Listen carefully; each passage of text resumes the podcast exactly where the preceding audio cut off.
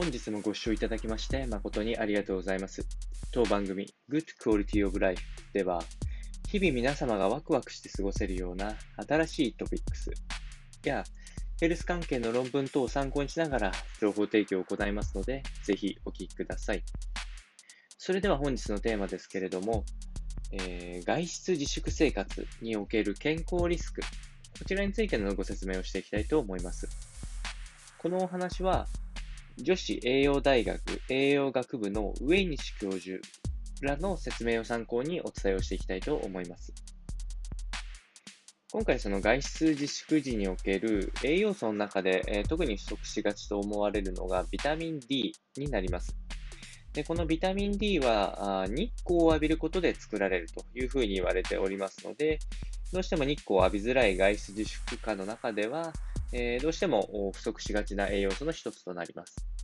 でこのビタミン D が不足することによって、えー、カルシウムの吸収が阻害されてしまうという欠点が出てきてしまうので、えー、骨量の減少、こちらにつながる可能性があるというふうに言われております。また、ビタミン D については骨以外でも腸や免疫力、内臓系、このあたりでも効果を発揮することが分かっておりますので、まあ、生活習慣病に値するような、まあ、糖尿病、高血圧、これらの疾病にも影響出てくるというふうに言われておりまして、まあ、実際その免疫力自体が下がってくることによって風邪もひきやすくなるといったデメリット、この辺が発生してきますので、まあ、必ずしもビタミン D を取ればあ風邪をひきにくい、免疫力が高まるというわけではないんですけれども、ここに関してはあって越したことはないかなというふうに考えられます。で、もう一点は、あ血液がドロドロになるリスクというのが考えられます。まあ、この、まだまだ、えー、少し暑さも気になるところの日があると思うんで、こういう日は体内の水分量の不足が発生しやすくなって、血液の流動性が下がる、濃度が高まってしまうあのリスクがあるというふうに言われております。また長時間デスクワークのような同じ体勢でいることによって、えー、特に足の血流が悪くなること、これが挙げられるので、血栓リスク、詰まってしまうリスクが非常に高まるというふうに言われております。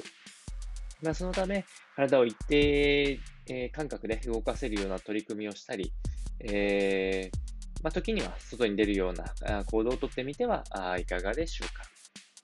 それでは本日の内容は以上となります。この番組の内容が少しでも面白いな、気になるなと思っていただいた方は、ぜひチャンネル登録、またはフォローの方よろしくお願いいたします。それではまた次回の放送でお会いしましょう。本日もご視聴いただきまして、誠にありがとうございました。